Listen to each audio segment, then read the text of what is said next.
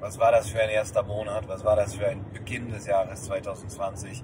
Okay, die 20er Jahre würden turbulent werden, das hatten wir erwartet, aber dass es so anfängt, also mit diesen ganzen Skandalen der Nazi-Sau, äh, Oma-Sau, Klimasau-Skandal vom WDR, Tom Radke, Pädophilie bei Fridays for Future und jetzt das Ganze mit Thüringen. Okay, turbulent auf der einen Seite und noch verwirrend und unverständlich, ähm, aber auch einfach lächerlich und witzig vielleicht, wenn man es ähm, auf die leichte Schulter nimmt.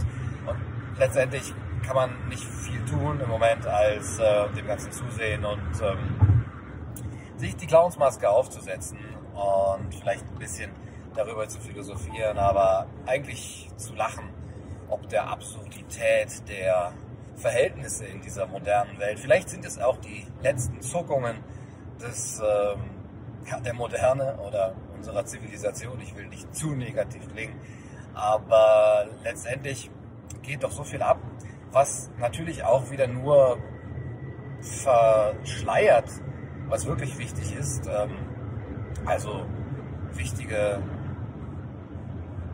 Dynamiken und wichtige äh, Prozesse, die im Hintergrund ablaufen, über die aber natürlich nicht geredet wird, weil sie nicht so spektakulär sind und über diese spektakulären Sachen, die in den Medien auch skandalisiert werden können und leicht ähm, äh, personalisiert werden können mit Gesichtern eben dann Greta Thunberg, Luisa Neubauer, Tom Radke, Höcke und ähm, wen auch immer. Da lässt sich das natürlich leicht überdecken, was wichtiger wäre, also zum Beispiel das Geldsystem und die äh, Massenüberwachung, Kriege und viele andere Dinge. Ähm,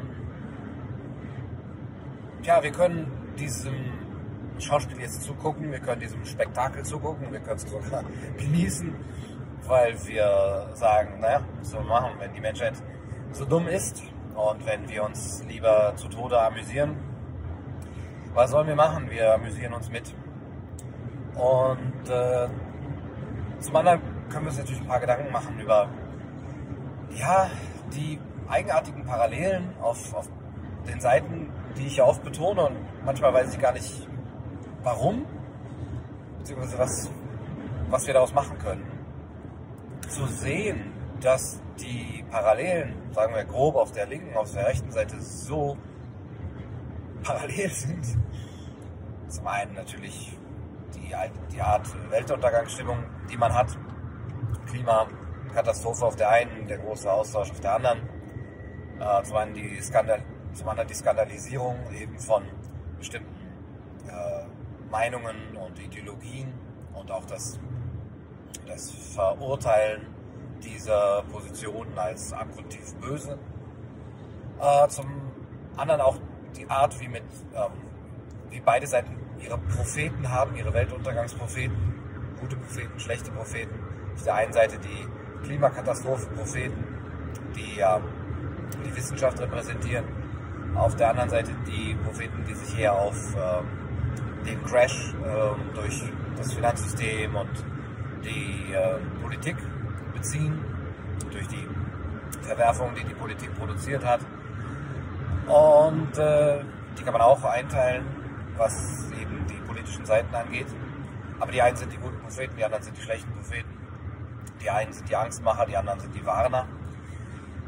Und äh, jetzt natürlich auch gerade im Januar dieser äh, Januar und Februar dieser diese Parallelität, dass dieses äh, Oma-Video, ähm, unsere Oma ist eine alte Umweltsau, im Grunde genommen von der einen Seite eben als empörend äh, oder ein, ein, Faktor der Empörung aufgenommen wurde, als ein, ein, etwas, was Empörung produziert und dann aber verteidigt wurde von der anderen Seite als, guck mal, wie die sich alle aufregen.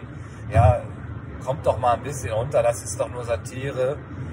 Und äh, hier wird ja künstlich eine Empörung erzeugt.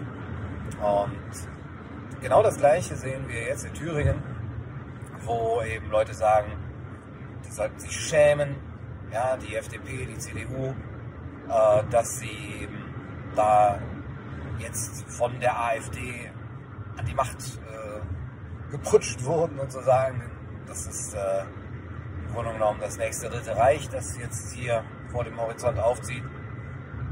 Und dann wieder die andere Seite, die sagt, jetzt kommt doch mal runter, hallo, das ist äh, Demokratie, das muss man auch aushalten können. Da ist halt ein bürgerlicher Kandidat gewählt worden, ja, und vielleicht mit, ja, ist eine geheime Wahl, wir wissen es eigentlich nicht, ja, äh, vielleicht mit Stimmen der AfD, ich meine, das ist keine verbotene Partei, die repräsentiert da auch in, in Thüringen, weiß ich nicht, 20 Prozent.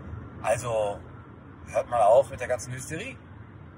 Und auch diese Parallelität, diese Parallele amüsiert mich ein bisschen, dass man natürlich das, was dem eigenen, äh, der eigenen Weltanschauung und dem eigenen Lager nutzt, auch skandalisieren muss, beziehungsweise überhaupt auch nicht, dass bewusst wird, äh, gemacht wird, dass instrumentalisiert wird, so, oh, da, da ist was, das können wir äh, bewusst jetzt äh, daran drehen, an dieser Schraube, und um das Ganze noch ein bisschen zu forcieren.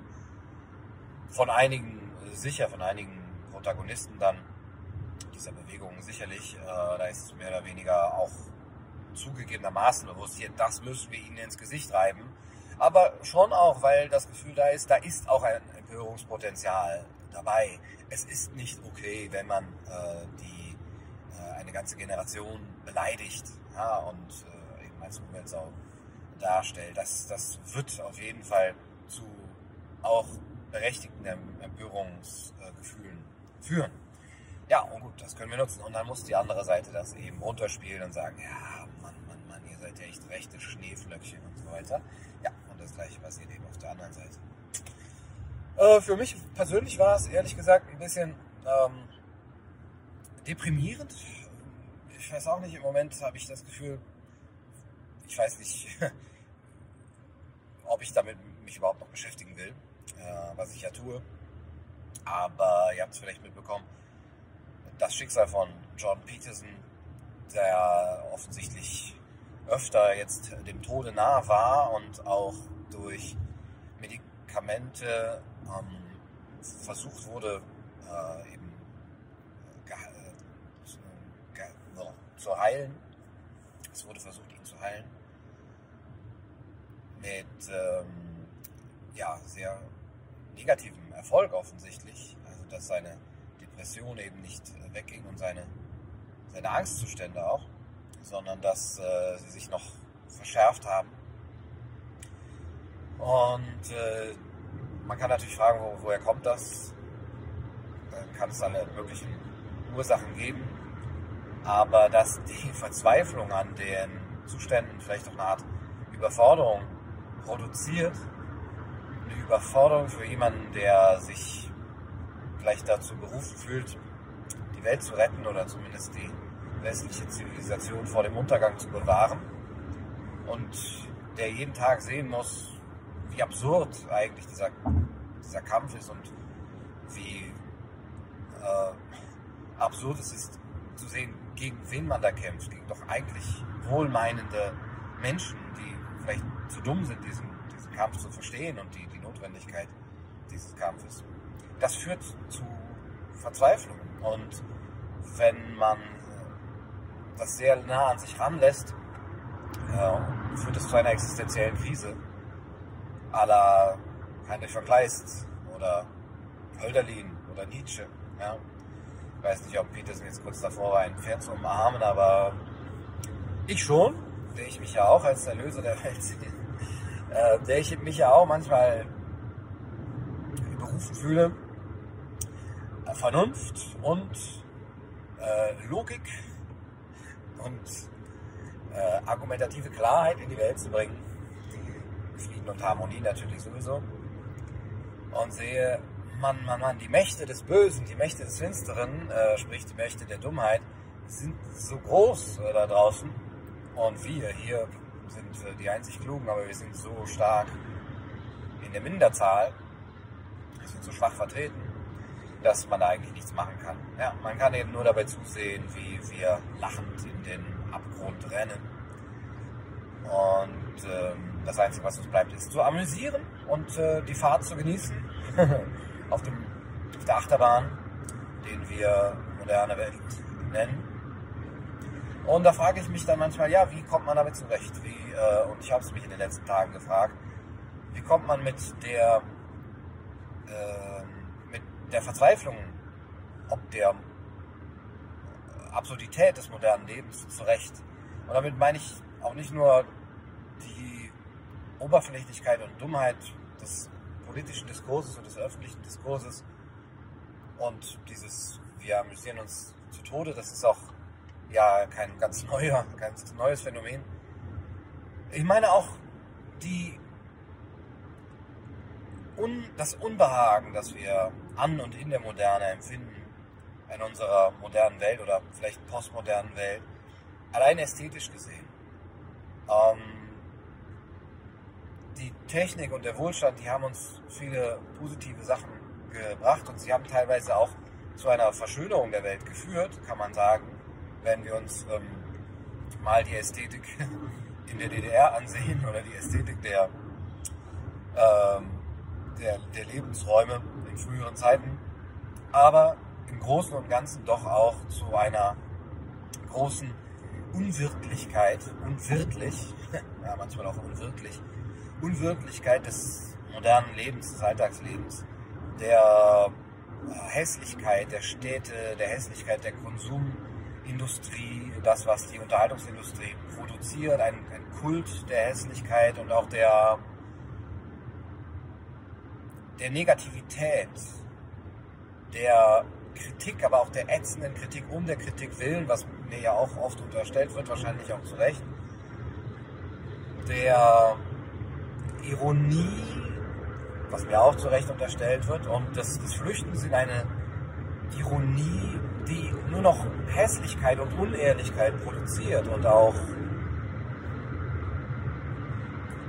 ein, eine, eine Art Trennung von der Wirklichkeit, die nicht mehr mit Liebe und Zuneigung gesehen wird, wenn das verständlich ist, was ich damit sagen will.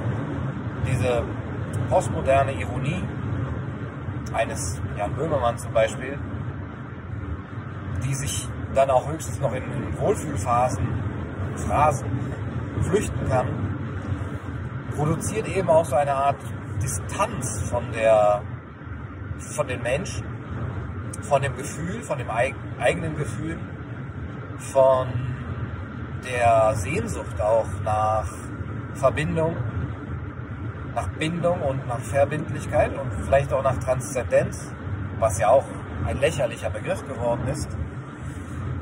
Und auch einer Sehnsucht, die das Schöne sucht und produzieren will und sehen will.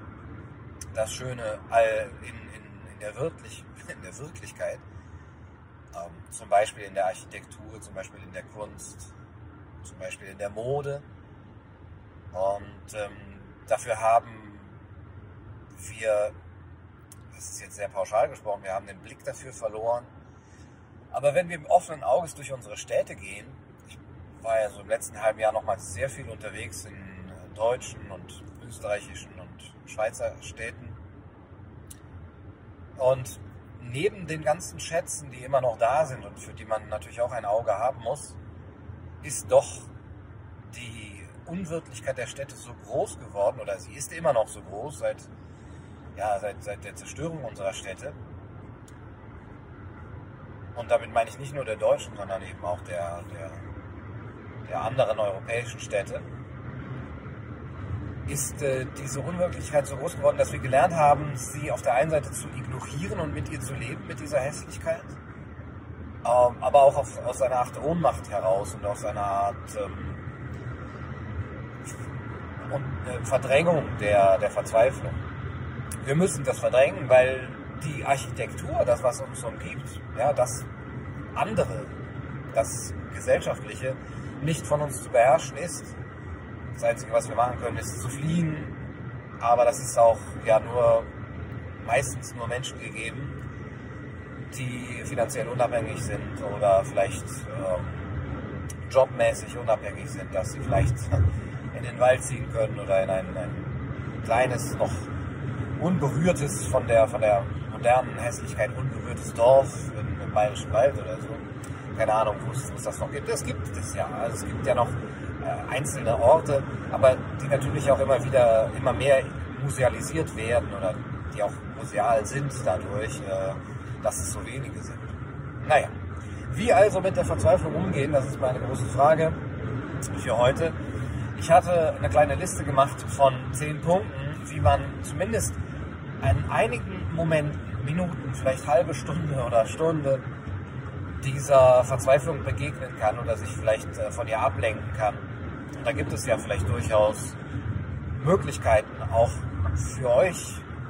Äh, noch weitere Möglichkeiten könnt ihr gerne in die Kommentare schreiben. Was macht man angesichts der Absurdität und angesichts des Niedergangs, um einigermaßen die Fahrt zu genießen? Ja, das erste wäre zum Beispiel tatsächlich wirklich äh, ausgedehnte Spaziergänge in der Natur oder in Gegenden, in denen kein Gebäude nach 1920 gebaut wurde, sagen wir grob. So, falls es diese Gegenden gibt, ja, könnt ihr auch in die Kommentare schreiben, wo in eurer Nähe gibt es schöne Gegenden, in denen man ein, zwei Stunden lang ungestört von der Hässlichkeit der modernen Welt, nämlich ungestört, also ohne dass Leute in äh, Barberjacken einem entgegenkommen, äh, spazieren gehen kann, vielleicht sogar wandern gehen kann. Ja, schreibt es in die Kommentare. Ich hoffe nicht, dass so viele das Video sehen, dass diese Gegenden dann überlaufen werden, aber das ist natürlich auch die Paradoxie.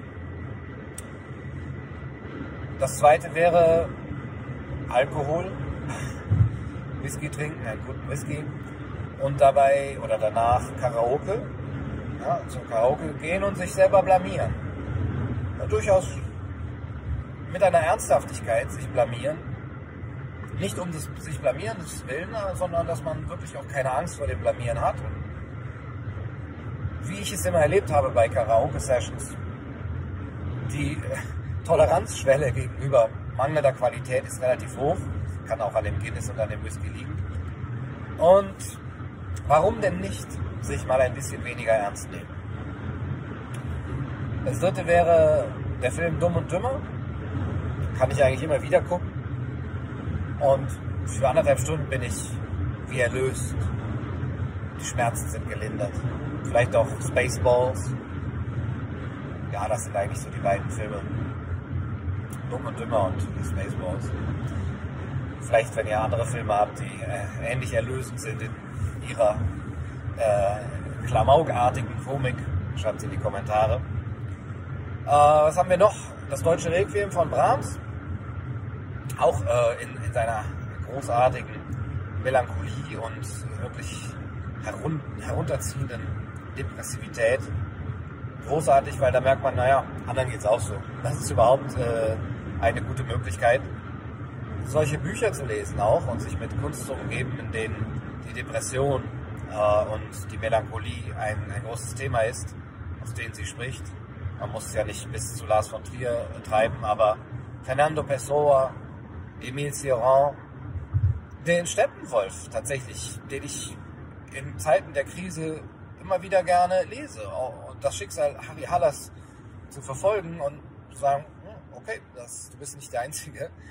Hesse hat auch so gefühlt oder eben Harry Haller hat so gefühlt. Und über Harry Haller heißt es, er hatte sich geschworen, wenn es nicht besser wird mit seiner existenziellen Krise bis zum 50. Lebensjahr, bis seinem 50. Geburtstag, dann eben dem Schicksal Adalbert Stifters zu folgen, der beim Rasieren ausgerutscht ist, eines Morgens.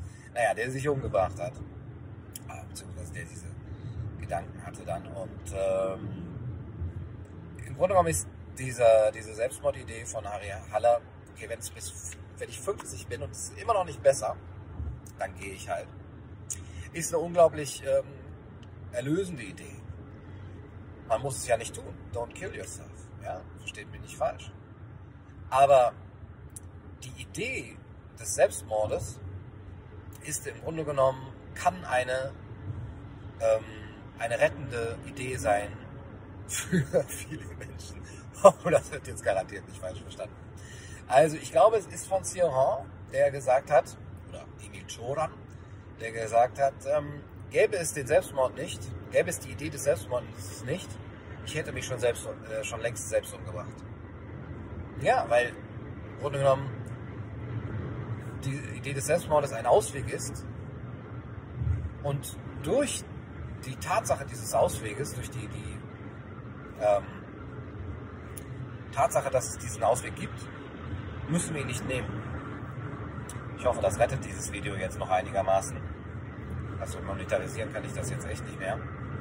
Also das deutsche Requiem oder Streams vom, vom Drachenlord gucken, was ich auch in den letzten Tagen viel gemacht habe.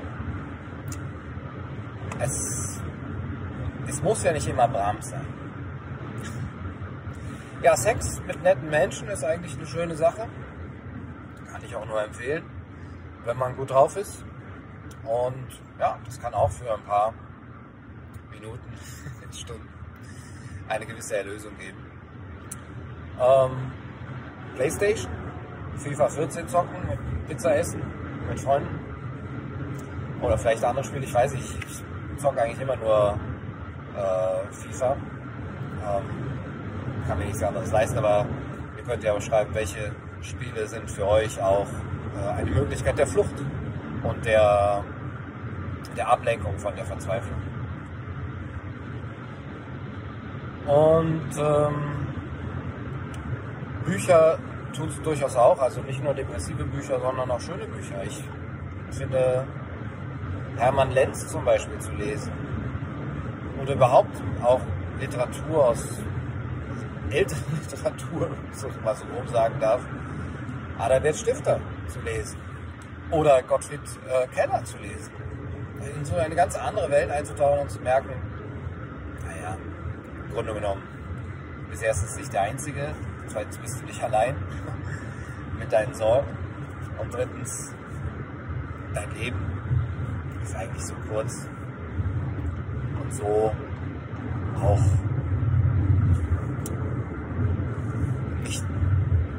so ernst zu nehmen. Und das letzte wäre, in ein Museum gehen für Frühgeschichte oder in ein Weltraummuseum.